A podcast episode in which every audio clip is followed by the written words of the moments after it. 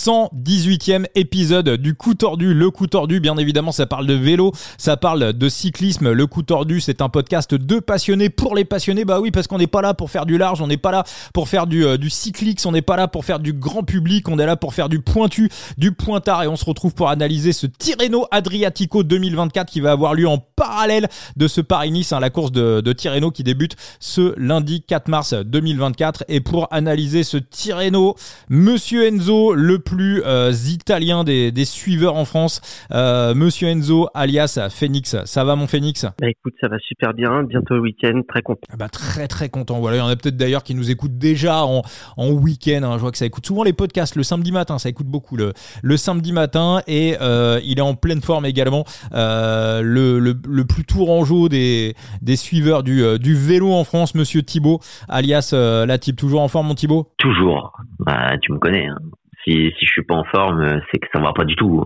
Bon, bah écoute, très très bien. Je rappelle que dans l'épisode précédent, vous avez une grande preview du Paris-Nice 2024. Et euh, bah là, on va enchaîner donc avec euh, la preview de ce, ce Tirreno. Alors tiens, on, on reparle euh, actuellement des refontes des, des calendriers World Tour. Enzo, toi, tu trouves que c'est bien d'avoir Paris-Nice et, et Tirreno pile en même temps, que ça fait un petit peu partie de la tradition du vélo de ces dernières années? Ou au contraire, est-ce que c'est un petit peu dommage d'avoir vraiment deux grosses courses World Tour d'une semaine? Je crois que dans le calendrier, c'est quelque chose d'assez atypique d'avoir deux grosses courses World Tour d'une semaine qui sont des vrais, euh, qui sont des vrais rendez-vous dans, le calendrier, hein, deux courses qu'on adore. Euh, avoir ces deux courses quasiment au même moment. Alors sur certains points, je peux être assez traditionnaliste. Euh, sur celui-là, non. Je trouve ça, en vrai, je trouve ça dommage. Ça, du coup, ça rend les choses un peu compliquées à suivre. Enfin, compliqué. Non, parce que bon, après le soir, tu te fais les replays, tu vois. Mais, mais on pourrait étaler ça peut-être à un autre moment, histoire d'avoir plus de courses réparties dans l'année. Et surtout, euh, quand tu rédiges des previews et que tu dois faire les deux, ça prend beaucoup trop de temps, c'est insupportable et il faut pas se planter. Euh, non, blague à part, euh, je, je, pense que ça, ça serait sympa de, de séparer un peu les deux, mais je crois que c'est prévu hein, pour les prochaines années, il me semble. Ouais, c'est quelque chose qui est, un des trucs qu'ils voulaient faire. Hein. Ouais, ouais. Ouais. C'est un truc qui est dans les instances, c'est une proposition après de One Cycling pour avoir un calendrier et surtout un calendrier de superstar à toutes les épreuves. Maintenant, enfin, c'est un truc que tu peux contrebalancer par exemple avec euh, le Dauphiné et le Tour de Suisse. Hein. T'as pas, t'as pas les deux euh, grosses start list euh, qui, qui s'alignent et les mêmes coureurs qui vont faire les, les deux courses alors qu'elles sont séparées d'une semaine, on va dire. Donc Bref. Après, après, je, sans vouloir faire euh, offense au Tour de Suisse, je le mets quand même pas au même niveau qu'un Dauphiné, un Paris-Nice ou un Tirreno, tu vois. Oui. Même si c'est une course sur le Tour, je pense qu'en termes de prestige, euh, bah, il y oui, et puis enfin après c'est c'est un autre moment de la saison utilisé ouais. dans un autre type de préparation, euh, mm -hmm. ce que je peux ce que je peux entendre. Donc forcément t'as pas envie d'enchaîner les deux, mais là ce serait pareil avec euh, Paris Nice et, et le Tirreno. Ouais. Hein. aurait des mecs euh, ils s'aligneraient assurément pas sur les deux, euh, même pour préparer euh, le Giro qui est un peu plus tard ou, ou les classiques. Ah oui non ah, mais ça c'est oui oui non ça c'est c'est sûr. Bah, après je me place plutôt en point en, du point de vue des suiveurs. Hein. moi je, mm. J'avoue que je ne sais pas comment euh, le ressentent et le perçoivent les coureurs. Mais en tant que suiveur, bah, on va dire que plus j'ai de jours avec des courses de vélo dedans, plus je suis content, tu vois. Mmh, pareil, pareil, pareil. Euh, Enzo, euh, je vais me tourner vers toi donc pour ce, ce Tirreno 2024. Euh, alors, qu'est-ce que tu peux nous dire du parcours de cette nouvelle édition? Ah, il est pourri. Ah ouais. bon T'aimes pas? Non, il est pas top. Non, non, non. Y a... oh, non honnêtement, c'est rien de, non, c'est rien de fou. Hein. Bon, t'as le, le chrono d'ouverture euh, tout plat à l'Idodica Mayol. C'est le chrono euh, habituel. Ouais, alors il va changer un petit peu. T'as au, un peu avant la, la mi-course, tu vas avoir deux, trois, quatre virages euh, ah ouais? assez assez techniques. Ouais, ouais. Enfin, c'est c'est juste des gauches droites, hein. mais euh, mais du coup qui vont forcer à freiner parce que le, le virage, les virages sont vraiment à angle droit et surtout euh, assez rapprochés. Donc ça se passera pas à fond. Mais, euh, en, mais sinon, à part ça, c'est deux gros bouts droits. Euh, normalement, il n'y a pas de raison qu'un un spécialiste ne le remporte pas. Il aura largement de quoi refaire euh, ce qu'il perd dans les virages sur des mecs un peu plus punchers. il fera son retard sur les lignes droites. Donc on a ça. Là, je te parle direct de la dernière étape qui est exactement la même que l'année dernière et qui mmh. a deux ans. Mmh. le, donc pour les sprinters.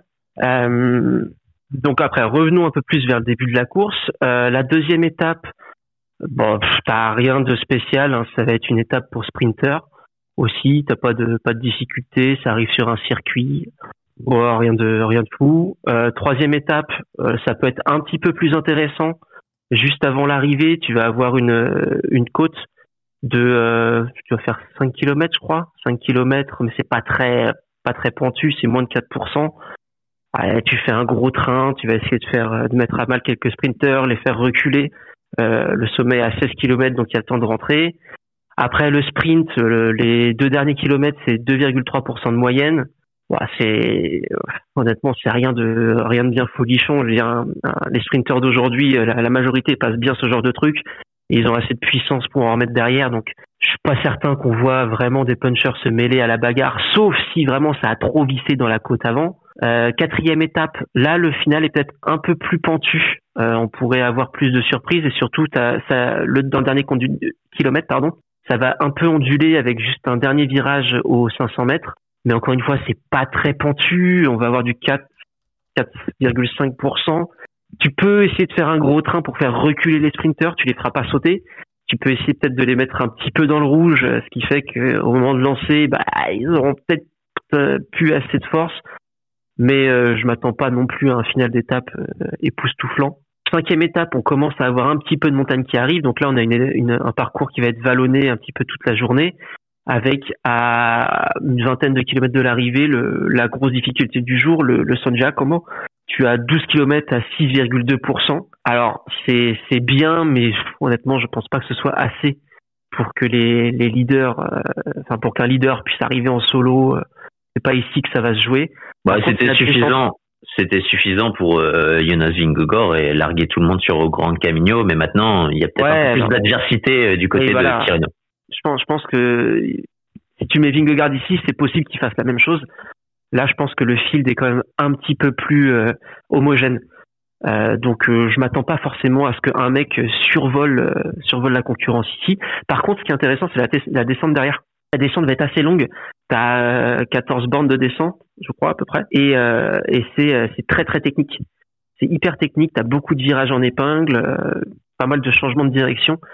Donc tu peux essayer de faire le sommet, par exemple, c'est de prendre un petit peu d'avance, un petit peu ce que Martinez a fait sur le Laiguaya en fait, où tu fais péter tu fais péter les mecs sur le sommet et, et, après tu fais jouer tes talents de descendeur. Au pied de la descente, il restera un peu moins de 10 km à parcourir.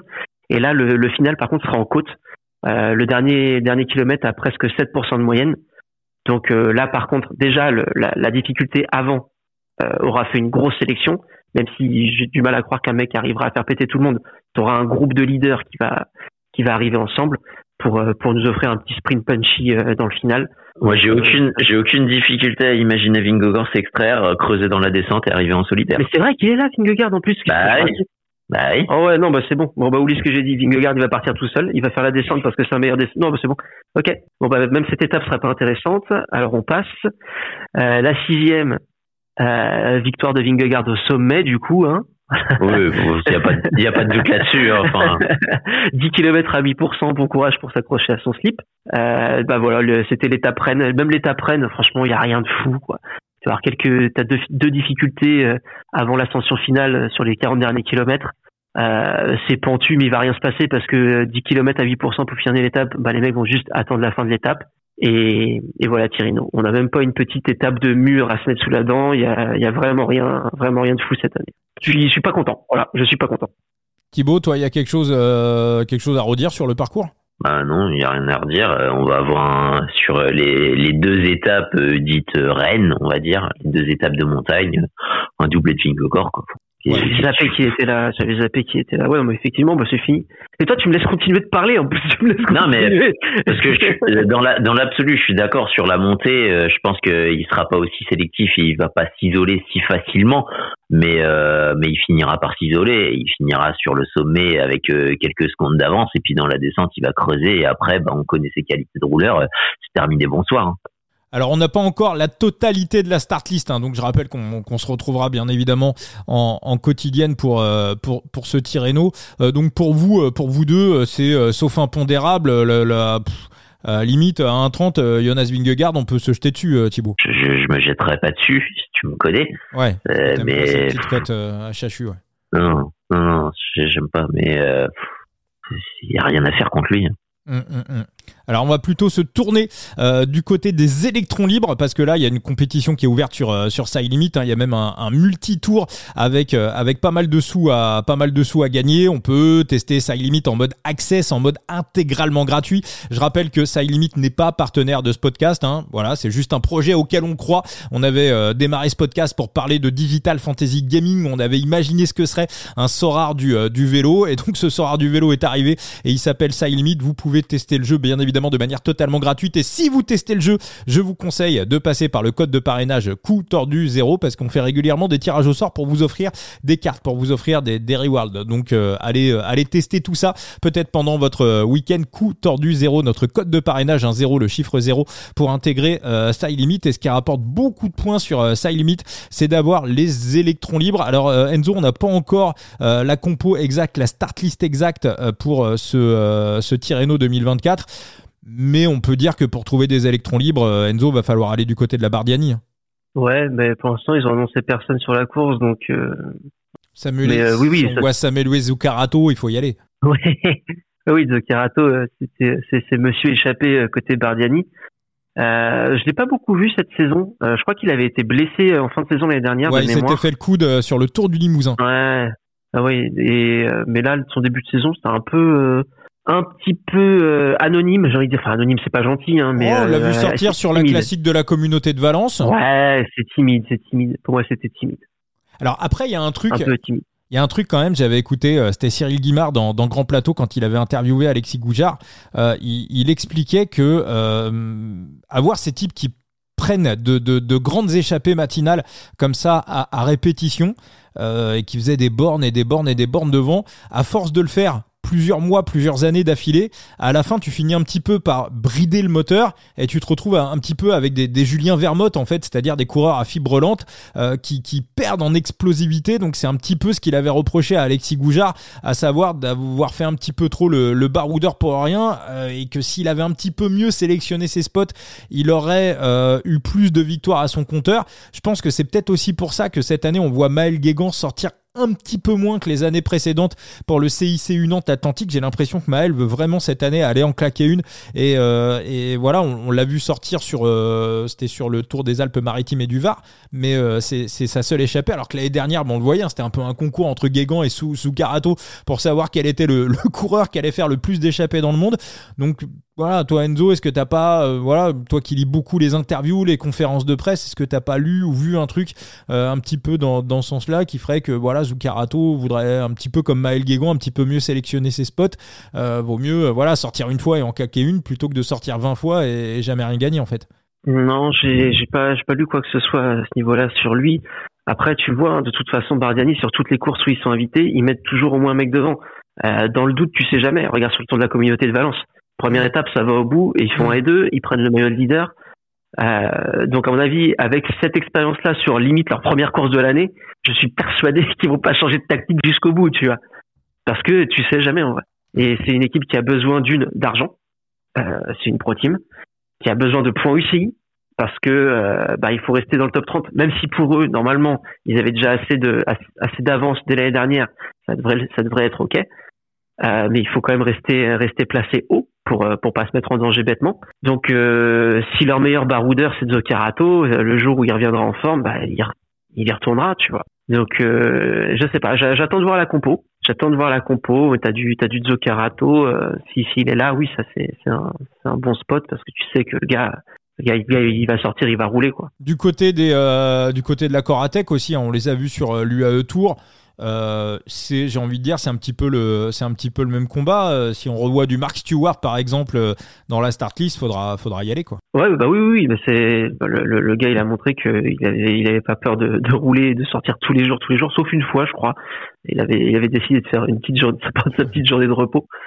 Mais à mon avis, déjà, Coratec, ça va surtout faire un, ça va surtout emmener pour, pour Bonifacio ou Sbarelli, hein, parce que t'as, as quand même beaucoup d'étapes qui risquent d'arriver au sprint.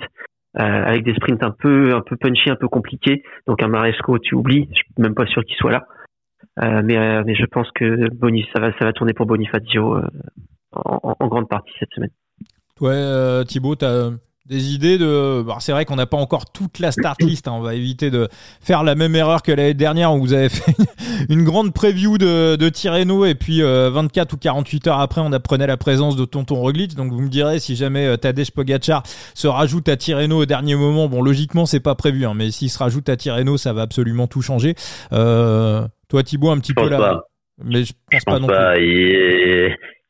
il, fait un maximum pour éviter Vingegaard jusqu'au Tour de France. C'est pas pour euh, c'est pas pour s'immiscer euh, dans dans le duel euh, avec Ayuso. non, bon non, honnêtement, quitte à viser un électron libre, autant partir sur les deux équipes que tu as mentionnées et tout a été dit. Donc j'ai j'ai absolument rien à rajouter. Euh, derrière, derrière Jonas Vingegaard pour le classement général. Alors sur ce qu'on a, pour l'instant, on sait qu'on va avoir du Romain Bardet, on va avoir du Juan Ayuso, euh, même si je le vois pas pour un classement général.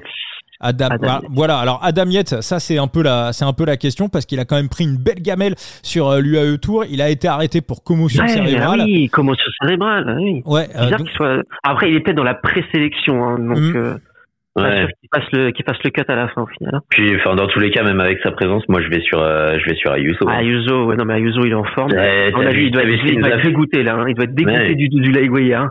Surtout que t'as vu ce qu'il nous a fait on n'a pas eu les images mais pour euh, ouais j'ai vu il fait, sauter le, il fait sauter le top 3 de Caroni. J'ai très très bien vu ce qu'il a fait. T'inquiète pas. Ah, moi, j'ai pas vu. Il a fait quoi? Bah, il, est il, est, il, est, revenu tout seul sur le groupe de contre. D'accord. Mais vraiment, hein, genre il a bouché, il a bouché les 20 secondes sur eux euh, tout seul. Euh, je sais pas où il est allé les chercher, je sais ah, pas quand il est allé les chercher, mais euh, tu le vois arriver et débouler là dans le groupe, dans l'arrivée, alors que juste fumer mon pauvre Scaroni au sprint qui devait faire son top 3. Alors que deux kilomètres plus loin, il était même pas avec eux et tu le voyais même pas à l'image. Donc non non, il a fait un final de malade mental. Donc euh, pour moi, c'est le deuxième homme derrière euh, derrière Vingegaard et si je dois si je dois placer un podium, c'est euh, c'est Vingegaard, deuxième Ayuso et le troisième Simon Yates. Et est-ce que est-ce que on imagine un Ayuso en mesure de suivre au moins sur une des deux étapes dans le final un Vingegaard ou pas? Moi, je pense qu'il va mettre un point d'honneur Vingegaard à à lui foutre un écart. Parce ouais, parce que moi quand je vois euh, alors attention, Vingegaard était très très fort sur le Grand Camino, il n'y a pas de souci. Hein. Mais quand je vois que ça a pu s'accrocher un petit peu à sa roue, au, du moins un temps, et un Lini Martinez sur la dernière étape qui finit à une quinzaine de secondes, pour moi, un Ayuso. Même un Castrio qu'il a eu du mal à décrocher. Ouais, c'est, c'est du, c'est du très bon Vingegaard, mais c'est pas du très grand Vingegaard encore. Alors hmm. qu'Ayuso, là, il, il m'a l'air très très en forme. Pour moi, ils sont pas si loin l'un que l'autre actuellement. Bah, moi, Ayuso. mais ouais. Mm. L'étape euh, avec la descente euh, que tu nous citais, c'est peut-être euh, celle où, Ayuso réussira à le, tenir. Par mm. contre, l'étape du lendemain, ouais, il borne à 8%. Je pense que là, il y aura personne pour, il y aura personne dans la roue. Hein. Alors parmi les leaders qui sont annoncés, on a du Ben O'Connor pour AG2R la mondiale, Ben O'Connor donc pour Decathlon qui va très très bien, deuxième du Tour des UAE. En logique, bah j'ai envie de dire presque qu'il aurait presque pu le gagner hein, parce que Van Delvet a été a été chopé la gang. C'est une petite bonif à récupérer sur une étape de plat. Qu'est-ce que c'est bien joué, qu'est-ce que c'est intelligent. On a du euh, Tao Goa Ganart euh, qui, était pas mal pour une rentrée après sa blessure. On a Henrik Mas qui est là et Henrik Mas qui cette année, si je ne dis pas de bêtises, vise le Giro. on a du Romain Bardet, on a du Canuk Brooks également. Non, non, j'ai dit, je, je sais pas, je connais pas le, le, programme de, de Mas, je t'avoue. Par contre, c'est sa course de reprise. Je crois pas qu'on l'ait vu courir avant. Non, on l'a pas vu. Euh, Par contre, euh, un peu comme euh, Roland de la digue de Saint-Martin, si t'arrives pas à dire Tao Geo Gunnart, tu peux toujours dire The Most Stupid Rider. Ah d'accord, ah. ok. Bon bah, j'ai pas la ref. Bah, pas la rêve. C'est quand, c'est quand il était, quand il était échappé euh, sur euh, sur la Vuelta. Euh, il y a, c'est quoi, il y a trois quatre ans. Et à l'arrivée, on lui on lui donne son son trophée du plus combatif du jour. Ah. Et t'as là qui lui pose la question qu'est-ce que ça fait euh, du coup euh, d'avoir euh, le trophée du plus combatif du jour? Et il lui répond non non celui du, du coureur le plus stupide de la journée. Je me suis je me, je me suis échappé j'ai combattu pour ce prix j'attends j'attends une demi-heure pour un putain de petit trophée Non, c'était euh... non en Algarve, il, a, il y a eu quelques bons signes, mais là, à mon avis, on va on va aller taper vraiment dans le dur et je pense qu'il sera pas il sera pas dans le jeu. C'est trop tôt. c'est trop tôt. Mm, je suis d'accord. Bon, bon, bon. Et euh, ouais, puis on a Kanuk Brooks également. Alors, est-ce que les Jumbo vont réussir à en placer deux sur le, sur le podium? Ça, moi, moi où j'attends euh, Ayuso face à, hum, face à Vingegaard et où je pense qu'il sera devant, à mon avis, c'est sur le chrono parce que euh, Ayuso, on l'a vu faire des perfs, alors certes sur des chronos parfois un petit peu plus techniques. Euh, là, on est sur un chrono, sur un truc, voilà, c'est un truc de, bourrin, hein, faut, envoyer des watts, mais mine de rien, un peu comme Poggi, j'ai envie de dire. Hein. pourtant, quand on regarde Pogachar, Ayuso, on se dit pas, c'est des mecs qui sont taillés euh, gros rouleurs, et pourtant, il nous a déjà surpris à l'ancienne sur des, contre-la-montre qui paraissaient quand même être des chronos de spécialistes. Donc, je pense qu'il peut il peut éventuellement lui mettre un petit, euh, lui mettre éventuellement une petite marge sur euh, sur ce type de sur ce type de contre la montre. Et puis bon bah de toute façon, je pense que voilà, on a on a on a, pas encore de coach. Je pense qu'on voilà, on a eu on a eu un petit tour du euh, du parcours au niveau des sprints. Enzo, on a du Jonathan Milan, Jasper Philipsen. il y a un beau plateau. Hein. Ouais, c'est les grosses, c'est les têtes d'affiche qui sont qui sont prévues. Jonathan Milan, son équipe a été un petit peu déçue bah, sur sur le Het Newsblad T'as Merlier, Merlier qui annonce à Philipsen, Merlier, Bauhaus, hmm. euh, Milan. Euh, je crois que t'as Cavendish aussi qui a annoncé. T'as, non, t'as du, t'as, t'as, des gars sympas quand même. Hein. Alors, oui, t'as Merlier quoi. Ouais. Mm. Thibaut, est-ce que tu penses que Merlier va, va continuer sur du côté des euh, du côté des Alpecin, on n'était pas non plus content de, de, la reprise de Philipsen. Donc euh, alors on sait que des fois les, les formes fluctuent, mais euh, si on continue sur la ligne qu'on a vu, Merlier devrait devrait en logique dominer Thibaut. Après on sait ouais, ouais, bah, et c'est souvent ça avec les sprinters. Tu regarderas les années, ça fonctionne par euh, période et par trimestre. Euh, j'ai envie de te dire, t'as souvent un sprinter qui va briller et qui va dominer le premier trimestre. Puis le deuxième trimestre, tu vas en avoir un autre qui va dominer cette période du Tour de France avant que sur le troisième trimestre, t'en aies un autre qui euh, s'exprime un peu mieux. Là, il semble que sur ce premier trimestre, on part sur un trimestre Team Merlier.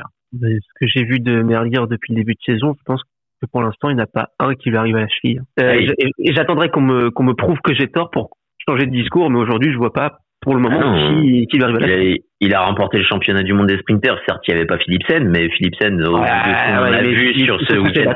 Et ce oui, sur sur ce juste qu'on a vu sur ce week-end d'ouverture, je pense que Merlier était au-dessus. Donc euh... ah non, non, il n'y a pas de discussion. Il n'y a pas de discussion là sur le départ. Enfin, sur le début de saison, le meilleur c'est Merlier et de loin.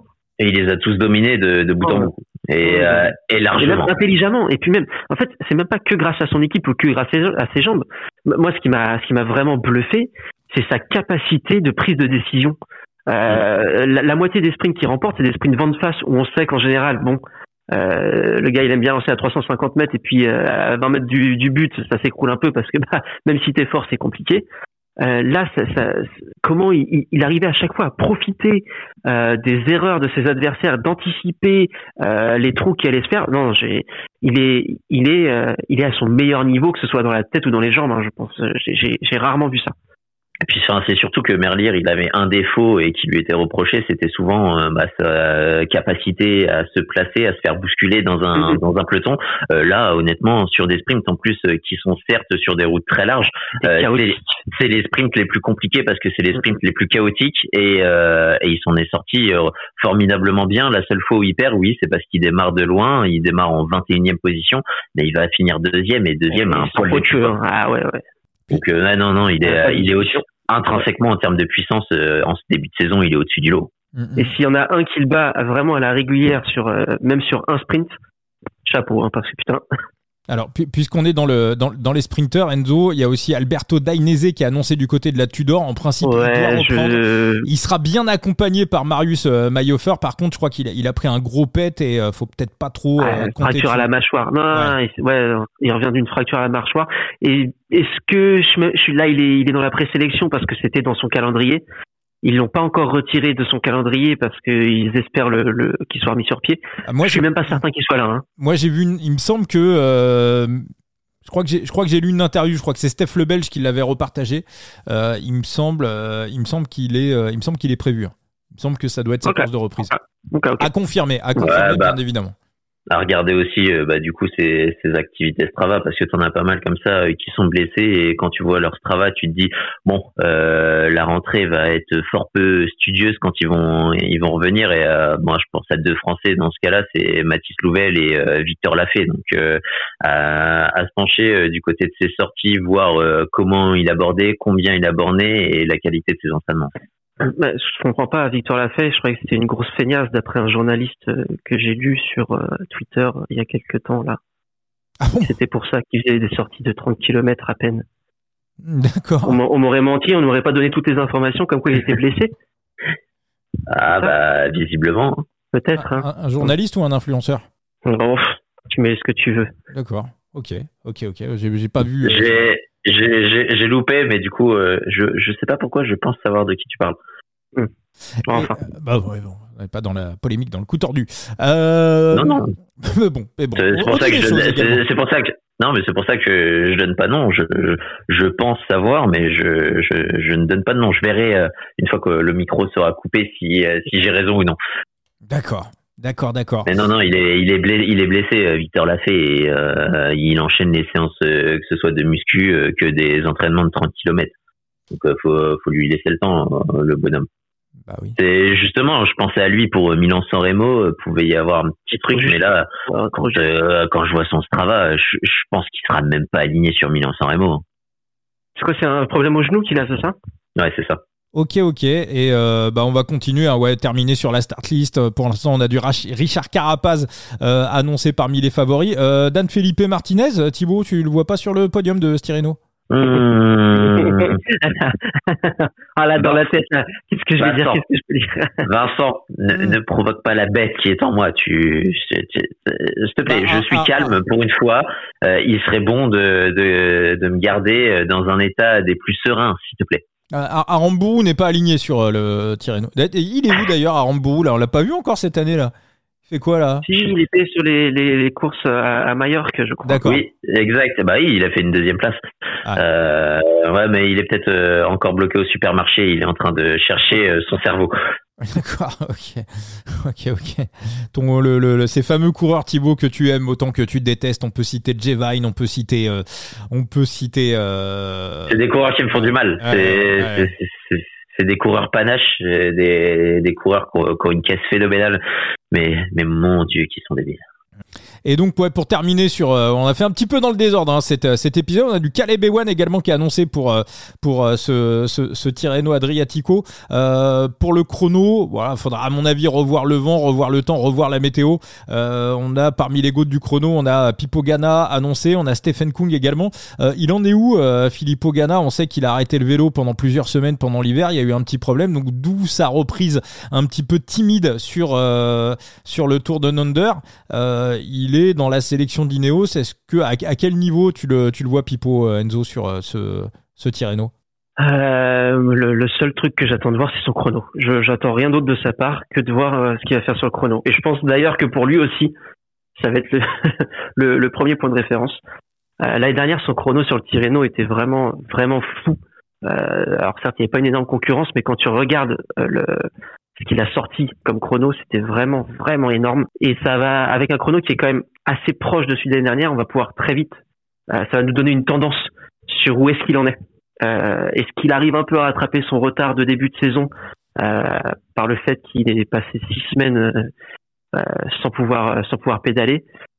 Et, et, en gros, selon ce chrono, déjà, je pense que psychologiquement, lui, il va se mettre en tête de se tester derrière dans les montées et je verrai si je le retire complètement de mes outsiders d'outsiders pour Milan-San Remo. Pour l'instant, je pense que l'amour du gamme le fait garder dans les, dans les outsiders, mais objectivement, je pense que je devrais le retirer dès maintenant. J'ai envie de te dire, tu vas très vite voir la lumière. T'en fais pas parce que vu que Stephen Kung va le battre sur le chrono, euh, tu auras ta réponse. Mmh. Ouais, non, c'est moi, c'est voilà, j'attends juste de voir le chrono pour le pour situer le niveau du, du garçon actuellement. Après, je, suis, euh, assez inquiet euh, sur son début de saison en tout cas. Ouais, sur son début de saison, mais de toute façon, quand tu sais que ses objectifs sont beaucoup non, mais bien sûr, il n'y a pas de il y a pas de quoi t'affoler. Non, non, c'est voilà, c'est en fait si ses problèmes sont vraiment derrière lui, ses problèmes physiques sont vraiment derrière lui, bon bah il aura juste flingué son début de saison.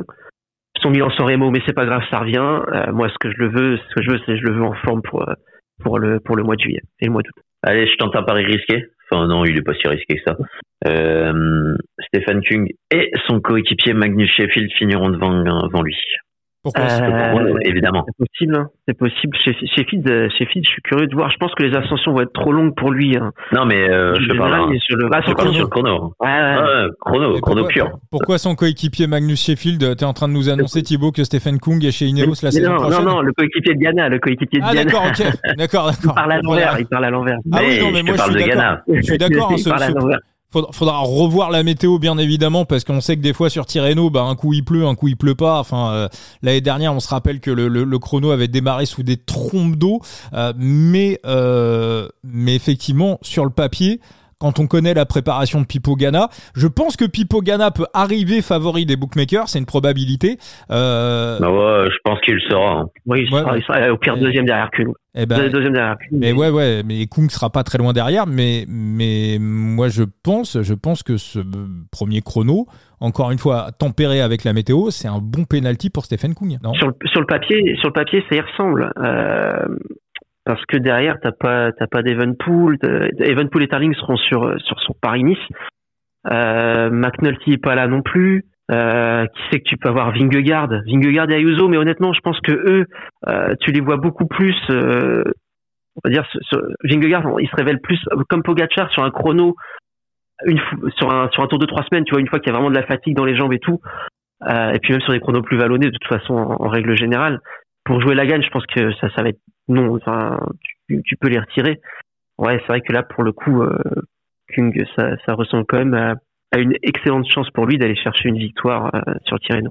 Eh ben, on suivra tout ça de toute façon. On se retrouvera, euh, on se retrouvera le plus souvent possible pour les débriefs des étapes de Paris-Nice et de, de Tirreno et pour les les pronos du lendemain. Enzo, donc je rappelle. Avoir les Emiratis aussi. Hein d'avoir les Emiratis euh, qui va accompagner euh, bah, les les quatre présélectionnés pour euh, pour pour ce Tirreno parce que bah, peut y avoir du gros moteur. Hum, hum, hum. Ah s'il est aligné, attention à Michael Berg. Effectivement. Effectivement, effectivement. On suivra tout ça en tout cas. Euh, Thibaut, je rappelle à tout le monde qu'on te retrouve sur ton compte Twitter, Thibaut CHMBR. Et euh, voilà, toute, euh, toute ton actualité, tout ce que tu racontes sur les réseaux sociaux.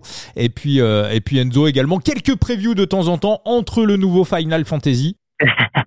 non, non, Tirreno, en fait, Tirreno, je les avais préparés à l'avance. D'accord. Du coup, ça aurait juste à mettre à jour sur la météo et sur les, les scénarios de course par rapport à ce qu'on aura pu voir la veille. Donc la, la, la, grande partie du travail est faite. Mais si je les avais pas préparés, malheureusement, je pense que j'aurais dû faire l'impasse comme mon pauvre Pipo, tu vois. Ok, ok. Bah, il y aura pas d'impasse. Euh, voilà, coup, Big Gear, le site internet euh, Même, même, conclu même conclusion que tout à l'heure. Euh, on, se posait la on se posait la question avec Vlasov et, euh, et Roglic euh, du côté de Kian Octebrooks et, et Jonas Vingegaard. Jonas Vingegaard lui apprend aussi le, le japonais. Ah, je pense qu'il lui a déjà appris sur le Grand Camino, non? Oui, je pense aussi. Non, je pense aussi. Mais euh, honnêtement, quand tu vois ouais, le, le, travail euh, de de Brooks, euh, je, pense même pas qu'on puisse l'attendre sur un podium euh, face à la concurrence qui est en face. Non, non, mais de toute façon, je pense même pas que ce soit l'objectif qu'on lui ait fixé en vrai. Hein. C'est de la formation et de l'apprentissage. oui. Non, non, moi j'en attends rien et je serais pas déçu, sauf à le voir complètement exploser. Ça, ce serait une vraie surprise. Hmm. Mais, euh, mais de le voir entre 5 et 10, ça me, ça me, ça me, ça me choquerait pas. Quoi. Ouais, bah, ça va être sa place. Eh ben parfait. Eh ben merci beaucoup les amis et puis euh, ben, on se retrouvera très très vite hein, je pense dès, euh, dès lundi soir pour le, le débrief des, des premières étapes de Paris-Nice et de Tirreno. Merci les amis. merci à toi. Ciao ciao ciao.